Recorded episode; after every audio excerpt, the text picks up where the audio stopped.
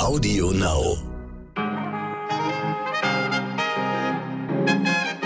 Guten Morgen zur mittlerweile schon 85. Folge von heute wichtig. So langsam, aber sicher geht's Richtung Jubiläum. Mein Name hat sich seit Folge 1 nicht geändert. Ich bin immer noch ihr Michel Abdullahi und es ist Dienstag, der 24. August. Und das ist aus unserer Sicht heute wichtig.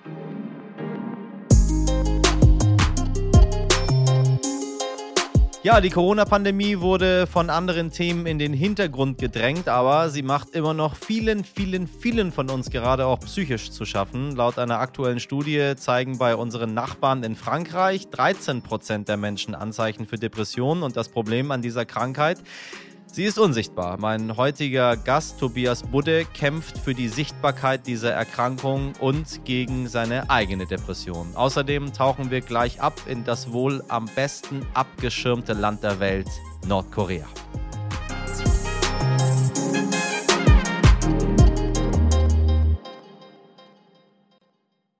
Beginnen wollen wir aber wie immer mit einem kurzen Überblick über die Themen des Tages. Er hat ausgedient, der Corona-Inzidenzwert von 50. Ursprünglich wurde ab diesem Wert äh, härtere Kontaktbeschränkungen, Ladenschließungen, Testpflichten und so weiter und so weiter eingeführt. Doch Gesundheitsminister Jens Spahn, ja, er ist wieder aufgetaucht, hat gesagt, dass es stattdessen wichtiger werden soll, wie viele Menschen im Krankenhaus sind. Denn immer mehr Leute sind geimpft. Noch vor der Wahl soll der Wert aus dem Infektionsschutzgesetz gestrichen werden. Schon morgen wird sich der Bundestag damit befassen. Er ist erlaubt. Der Impfstoff von BioNTech und Pfizer hatte in den USA bisher nur eine Notfallzulassung, anders als in Deutschland. Gestern wurde er auch in den USA vollständig zugelassen. Fachleute hoffen, dass sich dadurch mehr Menschen impfen lassen, die sich bisher nicht getraut haben. Vielleicht probieren es die Amerikaner auch mal mit äh, Würstchen und Cocktailgutscheinen. Das hat bei uns ja schon ganz hervorragend funktioniert. Sie legen los. Heute starten die Paralympics in Tokio. Dazu ein Tipp. In Folge 74 äh, habe ich, oder um genauer zu sein, äh, mein verehrter Kollege Nick Rasmus mit Markus Rehm gesprochen, der eigentlich bei den Olympischen Spielen teilnehmen wollte, aber nicht durfte. Ein beeindruckender junger Mann, der nach einem Bootsunfall ein Bein verloren hat. Nun will der 33-Jährige bei den Paralympics seinen eigenen Weitsprung-Weltrekord noch verbessern. Dafür drücken wir ihm ganz fest die Daumen und Sie können gerne in die Folge vom 9. August mal reinhören. Er tritt ab. Andrew Cuomo hätte vielleicht der nächste Präsidentschaftskandidat der Demokraten werden können. Heute legte er sein Amt als Gouverneur von New York nieder. Seine Vizegouverneurin Kathy Hochul übernimmt für ihn. Mehrere ehemalige Mitarbeiterinnen warfen Cuomo vor, sie sexuell belästigt zu haben. Er entschuldigte sich, das Verfahren läuft. Es ist noch nicht vorbei. Wir möchten weiterhin an Afghanistan dranbleiben. Ein afghanischer Journalist, der noch im Land ist und deshalb anonym bleiben möchte, hat uns ein kurzes Update geschickt vom Flughafen Kabul. Gibt es immer noch dramatische Bilder? Wie ist denn die aktuelle Lage? The situation in the airport is more than worse right now because uh, thousands of people are uh, in each gate of the airport and they're trying to get in, but uh, armed people do not let them in. There is a report which we have around 10 people have been killed only on last two days. Kurz für Sie, meine Damen und Herren, er sagte, dass immer noch tausende Leute versuchen, in den Flughafen zu gelangen, der nach wie vor von bewaffneten Personen bewacht wird. Äh, es soll mehrere Tote gegeben haben und wie sieht es mittlerweile in der Stadt aus? The situation in Kabul city is like uh it's, it's, it's becoming like to normal. People are walking around. Uh, women's also going out now, but uh, with uh, hijab. But still, the banks are closed. Supermarkets are not open so far. Uh, but if you see from the beginning now, it's going to be like normal. It's not totally normal yet. Man kann es sich kaum vorstellen, aber die Situation soll sich zumindest zum Teil normalisieren. Geschäfte sind nach wie vor geschlossen, aber einige Frauen sollen sich langsam wieder auf die Straße trauen, wenn auch komplett verschleiert.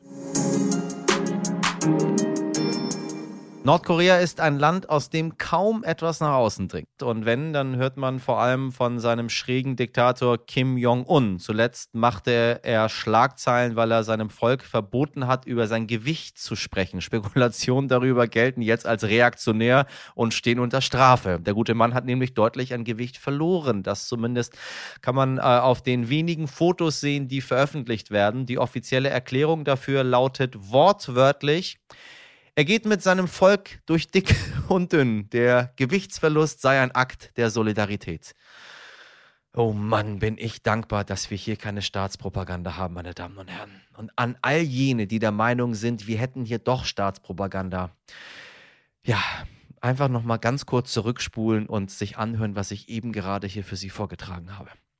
Trotzdem gab es natürlich immer wieder Spekulationen. Hat er gesundheitliche Probleme? Welche Auswirkungen hat das auf uns, wenn Nordkoreas oberster Mann mal wieder für Wochen und Monate verschwindet? Das habe ich mir von einem absoluten Experten auf diesem Gebiet erklären lassen. Professor Frank schreibt Bücher, berät diverse Regierungen und das Weltwirtschaftsforum und hat sogar mal ein Auslandssemester an der Kim Il-sung University in Pyongyang absolviert, also in Nordkorea selbst der Mann hat Ahnung. Herr Professor Frank, woran liegt es, dass Kim Jong-un immer wieder verschwindet? Kim Jong-un ist in den letzten zehn Jahren immer mal wieder aus der Sicht der Medien verschwunden und dann aber auch gleich wieder aufgetaucht. Ähm, das kann ganz verschiedene Gründe haben. Wir sind ja auf die nordkoreanischen Staatsmedien angewiesen. Es gibt im Land keine unabhängigen Medien oder Berichterstatter.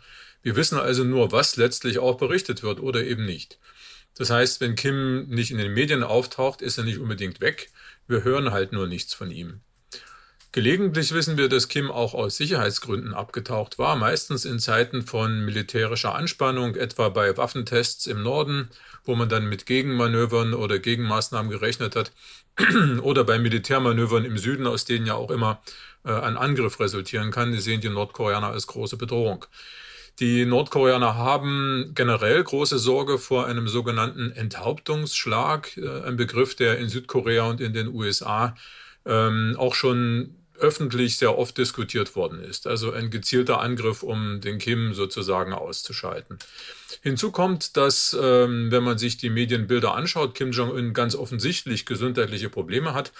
Das geht schon Jahre zurück. Da war er mal mit einem Gehstock zu sehen dann mit den Spuren einer Kanüle im Unterarm, äh, zuletzt auch mit einer Narbe am Hinterkopf. Ähm, er hat in den letzten Monaten auch erheblich an Gewicht verloren. Das ist offenkundig. Da muss man jetzt auch kein Arzt sein, um das zu sehen. Die Gründe kennen wir nicht, also ob das jetzt freiwillig war oder ob das krankheitsbedingt ist. Ähm, es wäre also grundsätzlich auch möglich, dass er einfach während einer Therapie, wie immer die geartet ist, auch mal irgendwo abwesend ist ist er schließlich auch ein Mensch. Und nicht zuletzt, ähm, und das ist etwas, was, glaube ich, für die meisten von uns schwerer nachvollziehbar ist, weil unsere Systeme anders sind, nicht zuletzt sollte man nicht vergessen, dass Kim auch ein Diktator ist, der seine Regeln ja letztlich weitgehend selbst bestimmen kann. Das klingt trivial, aber vielleicht gönnt er sich auch einfach ab und zu mal eine Auszeit. Ähm, entsprechende Lebenszeichen in seinen Ferienobjekten, zum Beispiel bei Wonsan am Ostmeer, werden von westlichen Satelliten auch ähm, relativ regelmäßig beobachtet und da wissen wir, dass er eben gerne auch mal einfach Urlaub macht. Man weiß zwar, Nordkorea arbeitet wohl an einer Atombombe und es gab in der Vergangenheit immer wieder kleinere Eskalationen, vor allem als Donald Trump noch US-Präsident war. Aber warum ist es für uns hier in Deutschland wichtig, wie es diesem Diktator aus Nordkorea geht und ob er krank ist oder nicht? Eine schwere Krankheit von Kim Jong-un wäre in der Tat ein ziemliches Problem. Warum ist das so? Nun, Nordkorea ist eine autokratische Diktatur. Anders als Demokratien mit ihren vielen verschiedenen kleineren Stützen stehen solche autokratischen Systeme letztlich nur auf einer einzigen starken Säule und das ist der Diktator. Solange diese Säule stabil ist, funktioniert das System, soweit man sagen kann, einigermaßen gut, zumindest ist es stabil. Wenn die Säule aber ins Wanken kommt, dann gerät das komplette System außer Kontrolle und dann ist wirklich alles möglich. Von Krieg über Stillstand bis hin zu äh, Reformen auch. Diese Unsicherheit aber, was dann nun letztlich die Konsequenz sein wird, ist auch der Grund, warum selbst solche Kräfte im Westen, die absolut gar keine Sympathie für Kim Jong-un und für sein, für sein Regime haben, warum die letztlich auch um seine Gesundheit besorgt sind. Ähm, er ist noch zu jung, um für eine Nachfolge vorgesorgt zu haben. Zumal eine solche Vorsorge ja letztlich auch immer eine Art Schwächung für ihn bedeutet, weil sie ja eine real existierende Alternative schafft. Und das will eigentlich kein Diktator. Das macht er erst, wenn er das muss. Auch äh, eine wirklich kollektive Führung ist in Nordkorea nicht in Sicht. Da unterscheidet sich das System auch sehr, zum Beispiel von der Sowjetunion oder anderen staatssozialistischen Systemen, wie wir sie äh, gekannt haben in der Geschichte. Ich gehe allerdings davon aus, dass Nordkorea sich in diese Richtung entwickeln wird in den nächsten Jahren, auch aus ganz pragmatischen Gründen, denn das Land wird zunehmend komplex und es ist schlicht einfacher, die Last der Führung auf mehrere Schultern, auch verantwortungsvollere Schultern zu verteilen. Ähm, übrigens kann man dann auch Fehler, die ja unvermeidlich sind. Wer, wer was tut, macht grundsätzlich was falsch. Ähm, das ist ganz normal. Solche Fehler wird man dann auch besser eingestehen können, ohne gleich den obersten Führer verantwortlich machen zu müssen. Dann kann man einfach einen aus der kollektiven Führung hernehmen, ähm, der dann eben zuständig ist. Also Grundsätzlich ist es im Augenblick aber so, dass ohne Kim Jong-un nichts geht und deswegen seine Gesundheit äh, schon enorm wichtig ist. Jemandem die Schuld zuzuschieben können wir in Deutschland ja auch sehr gut. Sollte Kim Jong-un tatsächlich krank sein, was würde das denn überhaupt bedeuten? Auch äh, für das Nachbarland Südkorea oder Deutschland. Äh, er ist zwar erst Ende 30, wie alt genau weiß man ja auch nicht, aber Ende Juli zum Beispiel hat man ihn mit einem Pflaster am Hinterkopf gesehen und er ist ja offensichtlich deutlich schmaler geworden. Falls Kim Jong-un etwas passiert, gäbe es dann einen Machtkampf. Die Frage eines Machtkampfes um die Nachfolge von Kim Jong-un wird sehr äh, intensiv diskutiert und die Situation wird auch sehr aufmerksam beobachtet. Ähm, die Nachfolge des ja noch sehr jungen oder vergleichsweise jungen Kim Jong-un ist im Augenblick völlig ungeklärt. Und äh, wichtig ist, dass auch die nordkoreanische Verfassung oder ähnliche Statuten keinerlei Verfahrensregeln enthalten zur normalen oder regulären Besetzung der obersten Führungsposition. Das heißt, wenn er jetzt plötzlich fehlen würde, dann würde tatsächlich sowas wie ein Machtvakuum entstehen und so ein Vakuum hat die Tendenz, äh, relativ schnell gefüllt zu werden. Wer das aber tun wird, das wissen wir nicht. Ähm, denn jetzt schon entsprechende Ambitionen zu zeigen, könnte durchaus tödlich enden. Da werden also die entsprechenden Leute, wenn sie klug sind, äh, sich einigermaßen bedeckt halten. Natürlich wird spekuliert, aber das Ganze ist relativ problematisch. Wir haben keine wirklichen Anhaltspunkte. Wir haben aber die koreanische Geschichte und wir haben auch die internationale Erfahrung. Es ist ja nicht das erste Mal, dass es eine Diktatur gibt und auch nicht das erste Mal, dass es da irgendeine Art von spontaner Nachfolge gibt. Ähm, und diese Erfahrungen zeigen, dass es tatsächlich sehr wahrscheinlich zu einem Kampf kommen wird zwischen starken Männern oder Frauen aus Familie, Militär, Partei oder Regierung. Hinzu kommt, und das darf man, glaube ich, auch nicht vergessen, gerade auch weil es eine besondere Gefährdung nochmal bedeutet, hinzu kommt, dass auch die Nachbarn nicht unbedingt passiv bleiben werden. Gerade in Südkorea diskutiert man sehr häufig ein mögliches Eingreifen der Chinesen. Und auch unter Südkoreanern gibt es Leute, die so ein Vakuum sehr gerne selber füllen und das Land dann äh, bei der Gelegenheit äh, vereinigen würden.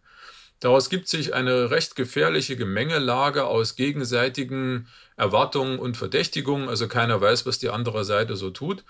Dieses wiederum könnte zu sowas wie einem vorsorglichen Eingreifen führen, das dann wiederum Reaktionen nach sich zieht. Ähm, jetzt hinken natürlich Vergleiche immer, aber denken wir doch einfach mal an den Ersten Weltkrieg. Hier hat auch alles eher profan begonnen und dann war die Lawine nicht mehr aufzuhalten. Äh, kurzfristig liegt deswegen die Lösung sicher in einer stabilen Herrschaft durch Kim Jong-un als das kleinere Übel, weil es das bekannte Übel ist, aus Sicht des Westens. Langfristig wäre zu hoffen, dass die kollektive Führung in Nordkorea kommt mit der auch im Krisenfalle eine fertige Lösung vorliegt und nicht erst gefunden werden muss. Etwas düstere Vergleiche, die hier gezogen werden, aber vielen Dank für Ihren Einblick, Herr Frank, in dieses merkwürdige, aber spannende Reich Nordkorea. Über den Streik bei der Deutschen Bahn haben wir in den letzten Tagen ja schon öfter berichtet. Tja, und wen hat's nun erwischt? Mich selbst. Aber wissen Sie was? Ich bin's gewohnt. Ähm, es macht mich nicht glücklich, aber ich finde dieses Recht zu streiken und zu sagen, so nicht weiter, das ist richtig. Und ich glaube, Bahn und Streikende werden äh, hoffentlich schnell zu einer Lösung finden. Ansonsten bleiben wir tapfer. Gemeckere bekommen Sie von mir zum Thema Streik bei der Deutschen Bahn nämlich nicht. Ja, Corona setzt uns allen zu, vor allem auch psychisch, meine Damen und Herren. Laut einer aktuellen Studie leiden zum Beispiel in Frankreich zwei Drittel der Menschen an Schlafstörungen. Jede fünfte Person in unserem Nachbarland hat Angstzustände und 13 Prozent zeigen Anzeichen einer Depression. Bei uns hier in Deutschland haben etwa 18 Millionen Menschen eine psychische Erkrankung. Aber nur die Hälfte würden über diese Diagnose mit dem oder der Partnerin sprechen. Ein so wichtiges Thema gerade jetzt in Pandemiezeiten. Darüber möchte ich mit Tobias Budde sprechen, der selbst an einer Depression erkrankt ist und daraus ein Kinderbuchprojekt gestartet hat. Moin Tobias, grüß dich. Hi, ich grüße dich. Hi. Wie geht's dir heute? Doch, gut. Das, äh, das Wetter könnte besser sein, aber so, mir geht's so nicht. ähm, diese, diese Fragen bekommt man ja häufig. Menschen, die Depressionen haben, ähm, habe ich immer das Gefühl, dass die von der Gesellschaft dann, äh, wenn man sich dann irgendwann äh, in Anführungszeichen geoutet hat, äh, dass man dann so mit, mit Samthandschuhen angefasst wird, weil man irgendwie nichts falsch machen will. Stimmt das?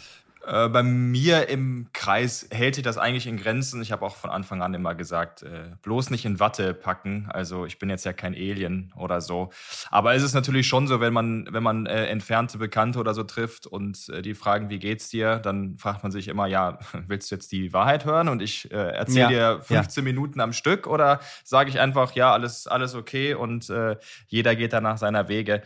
Ähm, deswegen ist es vielleicht auch, äh, macht es das ein bisschen einfacher, in Anführungszeichen sich äh, geoutet zu haben, aber äh, so in Watze gepackt äh, werde ich bis jetzt zum Glück noch nicht und ich hoffe, das bleibt auch so. Rund 18 Millionen Menschen in Deutschland haben eine psychische Erkrankung und nur 50 Prozent hm, würden von einer Diagnose der Freundin oder dem Freund erzählen. Warum bist du in die Öffentlichkeit gegangen? Das ist.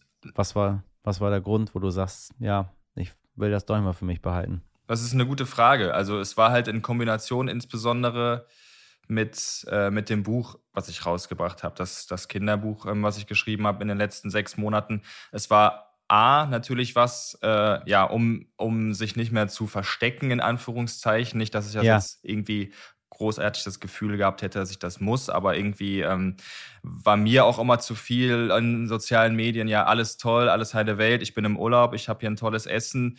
Und äh, ich glaube, das ist, äh, gehört eben auch zur Realität, dass es eben nicht nur so ist. Und ähm, ja, habe dann sozusagen die, die eigene Erkrankung, die eigene Diagnose genutzt, um oder versucht zu nutzen, ähm, um daraus irgendwie was Gutes zu machen und dann ähm, zeitgleich mit diesem Kinderbuch, ähm, was ja zu 100 Prozent, wo die Einnahmen für gute Zwecke gespendet werden, zu, zu verknüpfen. Und ähm, es wurde sehr, sehr gut angenommen. Das freut mich total und ich hoffe, das ist auch eine Hilfe für ganz viele Menschen.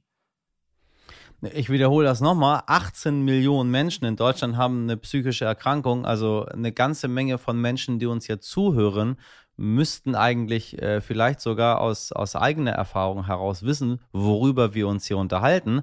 Aber trotzdem habe ich immer das Gefühl, dass Menschen, die Depression haben, sich doch eine ganze Menge äh, anhören müssen, weil wenn man das nicht hat, kann man sich das irgendwie nicht vorstellen oder man will es sich nicht vorstellen. Man kann es sich eigentlich schon vorstellen, man kann sich alles vorstellen, aber man möchte sich da irgendwie nicht, nicht reinarbeiten und dann kommen so schräge Sachen wie geh doch mal raus ans Licht oder ähm, lach doch mal wieder oder ach, das wird schon oder keine Ahnung, mach doch mal ein bisschen Sport. Äh, kannst du diesen, diesen nicht 18 Millionen einfach mal so in ein paar Sätzen sagen, warum es halt nichts nützt, wenn du äh, einfach mal ein bisschen lachst, wenn du in einer depressiven Phase bist? Damit, damit das endlich auch aufhört? Ja, also erstmal sind, äh, sind 18 Millionen sind unfassbar viele und es ist äh, schade, dass, dass vielleicht äh, viele sich nicht äußern können oder wollen. Ähm, ja, nur lachen ist, äh, damit ist es nicht getan. Ich glaube, ähm, Depressionen kriegt man ja auch nicht von heute auf morgen. Ich glaube, das ist unterm Strich irgendwie ein Prozess, der sich über Jahre, Monate hinwegzieht und nicht so einfach wegzubekommen ist. Wichtig ist immer zu sagen, was ich auch mal betone, ist, ähm, nicht immer, wenn ich traurig bin oder schlechte Laune habe, bin ich ja gleichzeitig depressiv. Also wenn ich Hunger, Richtig, wenn ich, ja. wenn ich Hunger habe, äh, bin ich auch unausstehlich oder wenn ich müde bin. Auf der anderen Seite ja. heißt es aber eben auch nicht, was du ansprachst, wenn ich lache, heißt das auch aber auch nicht, dass ich eben nicht depressiv bin. Ähm, ja, das ist, es ist irgendwie so ein, so ein einfach dunkler Brunnen, finde ich. Äh, so ein Schleier, der einen immer wieder mal äh, runterziehen kann und, und sich sehr aufs Gemüt auswirkt. Äh, das war halt bei mir eine Zeit lang mal sehr extrem. Ähm, irgendwann kriegt man es unter Kontrolle. Das ist auch gut. Ich glaube, ähm, dass das auch so doof das immer klingt, äh, mach Sport oder äh, lenk dich ab, äh, triff dich mit Menschen, die du magst. Das ist auf jeden Fall sehr, sehr wichtig. Aber äh, fairerweise sagen muss man natürlich auch, dass auch, ähm, dass auch Medikamente und oder eine Therapie dazugehören. Und dann ist es eben nicht nur mit äh, Lachen getan. Oder der schlimmste Spruch, den man, glaube ich, hören kann, ist äh, schlimmer geht immer. Das ist eine Katastrophe. Unterschätzen wir die Krankheit? Weil sie nicht so greifbar ist? Absolut, ja. Ich finde, ich finde, die wird definitiv unterschätzt. Ähm, was man in Teilen sogar vielleicht nachvollziehen kann, weil es einfach sehr abstrakt ist. Weißt du, ähm, ein Arm, der gebrochen ist, da ist ein Gips drum oder eine Fleischwunde, ist irgendwie ein Verband drum, das sehen die Leute. Das sieht man. Genau, ja. das ist konkret und denken, aua, das tut weh, das kann man irgendwie nachvollziehen. Bei Depressionen ist es nicht so. Das äußert sich auch vor allem bei ganz vielen Menschen unterschiedlich. Deswegen, das macht es vielleicht noch ein bisschen schwieriger. Ähm, deswegen soll man da den Leuten vielleicht auch gar keinen Vorwurf machen, dass man das, dass man das gar nicht so nachvollziehen kann. Aber wichtig ist vielleicht einfach ein Gespür dafür zu bekommen. Unterschätzt man selbst auch nach der Diagnose, wie schwierig es ist, sich einzugestehen, dass man eine Krankheit hat? Oder, oder andersrum gefragt, wie lange hat es bei dir gedauert? Oh, das hat, hat, schon, hat schon ein bisschen gedauert. Ähm, es war auch, das war auch ein sehr harter Schritt, das muss man fairerweise sagen. Äh, wenn man dann da in der, in der Klinik sitzt, ähm, irgendwie wie so ein Häufchen Elend und sich dementsprechend auch fühlst, da denkt man sich, was mache ich hier eigentlich? Aber äh, ich kann wirklich sagen, jetzt mit über einem halben Jahr Abstand dazu, äh, absolut der richtige Schritt, wenngleich er damals sehr schwer war. Ich glaube, so der Weg zu sich selbst oder zu dieser, zu dieser Krankheit ist halt sehr schwer und auch sehr schmerzhaft. Und ich glaube, dass, äh, dass es nicht so einfach ist, diesen Weg halt zu gehen. Aber jetzt, wie gesagt, mit, mit den Monaten Abstand, äh, richtige Entscheidung. Und äh, ich würde auch sagen sogar, dass ich darauf echt ein bisschen stolz bin. Ähm, zwei Fragen für Tipps. Erste Frage ist, welchen Tipp gibst du Menschen aus eigener Erfahrung, äh, die die Vermutung haben, ähm, sich aber nicht dazu durchdringen können, dass dort eventuell eine Depression sein könnte? Soll man sich in professionelle Hilfe begeben? Soll man versuchen, es mit sich selbst auszumachen? Soll man sich mit seinen Freunden unterhalten? Was ist, was ist der Weg? Es ist bizarr, ne? Während ich das frage, kommt mir so, schon so bescheuert vor. Wenn mein, wenn mein Arm gebrochen ist, frage ich ja auch keinen Freund, ne? Ob er da was tun kann. Ja, aber bei vielen. Da gehe ich auch zum Arzt bei vielen, viele selber können das ja auch noch gar nicht so greifen. Ne? Deswegen äh, wissen die jetzt ja auch nicht unbedingt, wie das einzuschätzen ist. Wenn es sich irgendwann äußert durch, durch Essstörungen, durch Schlafstörungen, durch ähm, Suizidgedanken oder Selbstverletzungen und so, das ist natürlich klar, das ist, das ist konkret. Da würde ich auf jeden Fall sagen, äh, zum Arzt gehen. Aber ähm, das Aller, Allerwichtigste ist, glaube ich, äh, reden. Reden und Kommunikation ist das A und O. Und das ist erstmal in Anführungszeichen egal äh, mit wem, im, im Familienkreis, im Freundeskreis, einfach Leuten, ähm, die, denen man sich öffnen kann, mit denen man sprechen kann, ähm, das, das offen ansprechen kann. Und dann kriegt man ja auch Feedback. Und vielleicht ist dann ja die Schlussfolgerung daraus, komm, ich gehe mal zum Arzt oder ich, ich lasse mich mal beraten, ich lasse mir äh, Hilfe holen oder ich möchte mir Hilfe holen. Und das wäre so, wenn man mich fragt, zumindest der erste Step. Die zweite Frage ist, was mache ich, wenn ich merke, dass dort jemand Depressionen haben könnte? Also ich habe das, ich kenne das selber aus ganz vielen Fällen in meinem Umkreis, deswegen stelle ich die Frage auch ganz bewusst und gebe sie auch jetzt an unsere HörerInnen weiter, einmal da mal genauer zuzuhören, weil ähm, ich kenne viele Menschen, die mir das beigebracht haben, wie man damit umgeht. Und seit ich das weiß, äh, fällt mir auch vieles schwerer und ich erkenne, warum der eine Kollege mal eine Woche nicht da ist. Weißt du, wie ich meine? So, davor dachte man, du, der ist faul. So, oder ähm, äh, der drückt sich oder ähm, schiebt Corona vor oder was auch immer. So. Äh, bis ich dann irgendwann dachte, so, warte mal, nee, das können auch Depressionen sein. Und ich habe das ganz offen angesprochen. Ich habe da gar nicht drum herum geredet. Ich habe gesagt, du, wenn das Depressionen sind, sag mir das und dann äh, weiß ich, was dir fehlt. So, weil so denke ich, du hast keinen Bock zur Arbeit zu kommen, Alter. Äh, also wie gehe ich damit um, wenn, wenn ich die Vermutung habe, da, ja, könnte eine Depression bei jemandem sein. So. Also ich glaube, ähm, man darf sich selbst auch nicht anmaßen, dass immer alle Leute wissen, wie man sich fühlt. Und wenn Leute wissen, wie man sich fühlt, können sie auch dementsprechend handeln. Und ähm, ja, so war es, so war es von meiner Seite mit der Offenheit. Und ich, ich freue mich oder ich würde mir wünschen, wenn andere auch damit sehr offen umgehen und das ansprechen, weil das ist ja nichts, wofür man sich schämen muss. Vielleicht im ersten Moment denkt man das, aber es ist es ja nicht. Und ich glaube, dass wenn dann von beiden Seiten eine gewisse, gewisse Offenheit äh, kommt, ist das sehr, sehr hilfreich. Und man muss das ja nicht platt machen oder irgendwie, äh, ja, einfach offen ansprechen und darauf zugehen. Das ist, glaube ich, das A und O. Du hast ein Kinderbuch geschrieben mit dem Titel Es ist okay, traurig zu sein. Ähm, für wen ist das gedacht? Das ist äh, für die Kinder gedacht, ganz klar, weil ich mir immer gedacht habe, wenn ich als erwachsener junger Mann mit 28 schon Probleme habe, irgendwie dann doch eine Zeit lang offen zu dem zu stehen, was ich fühle. Wie soll das für Kinder sein? Die sind ja noch ganz anders sozialisiert, die können sich noch gar nicht so ausdrücken. Und ich glaube, dass insbesondere die Corona-Zeit eine Zeit ist, die den Kids mental unglaublich viel abverlangt, obwohl sie es obwohl vielleicht ja. noch gar nicht so wissen. Und ähm, ich, ja. ich, glaube, dass ähm, ja so gesellschaftliche Einflüsse wie Schule und, und Umfeld und so, dass da oft noch nicht immer, aber oft noch halt das so als, ähm, ja, als Heulsuse abgetan wird, sage ich mal, wenn, wenn Kinder vielleicht in der Schule traurig sind oder es denen nicht so gut geht. Und das Buch soll den, ähm, den Kindern einfach vermitteln, es ist okay, traurig zu sein und es ist okay, darüber zu reden. Und äh, ja, sämtliche Einnahmen werden dann eben auch, ähm, die mit dem Buch generiert werden, werden dann eben auch an Einrichtungen gespendet, äh, gespendet, die sich für kranke und psychisch kranke Kinder einsetzen. Meine Damen und Herren, wir äh, thematisieren das immer wieder, äh, weil äh, viele sagen, ja, das gab es früher nicht. Doch, doch, das gab es früher auch alles, nur wir sind damit nicht so offen umgegangen. So.